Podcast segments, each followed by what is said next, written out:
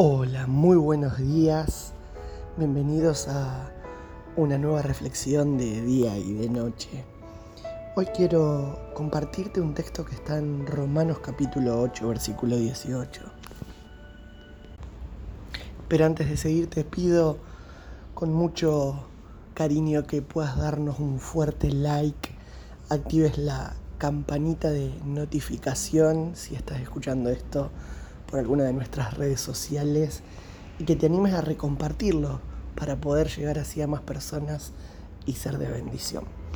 Romanos 8:18 dice, sin embargo, lo que ahora sufrimos no es nada comparado con la gloria que Él nos revelará más adelante. Sin embargo, lo que ahora sufrimos no es nada comparado con la gloria que Él nos, que Él nos revelará más adelante.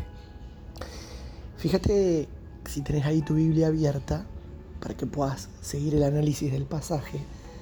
Dice que hay una hora, pero también hay un más adelante. Es decir, hay un estado presente y un estado por venir, o un estado por venir, que está por llegar. En el estado presente, que es hoy, suceden cosas, pero en el porvenir también están sucediendo cosas que a su tiempo se van a revelar.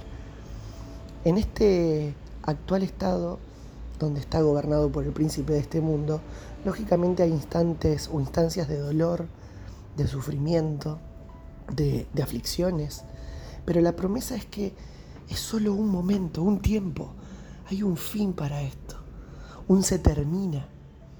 Y el modo en que transitemos este presente tendrá sin lugar a dudas un impacto en el futuro eternal. Pero en segundo lugar, hay una gloria. Dice el texto de que se nos revelará una gloria. Gloria significa esplendor, grandeza, dominio, señorío, honra. Eso es lo que nos espera para reinar para siempre con el Señor. Pero dice que esa gloria se revelará o se manifestará. O sea que no necesita ser creada sino que ya existe y crece y ya la tenemos dentro en potencia por su espíritu, pero llegará ese momento donde se va a hacer más evidente en nosotros sin limitaciones.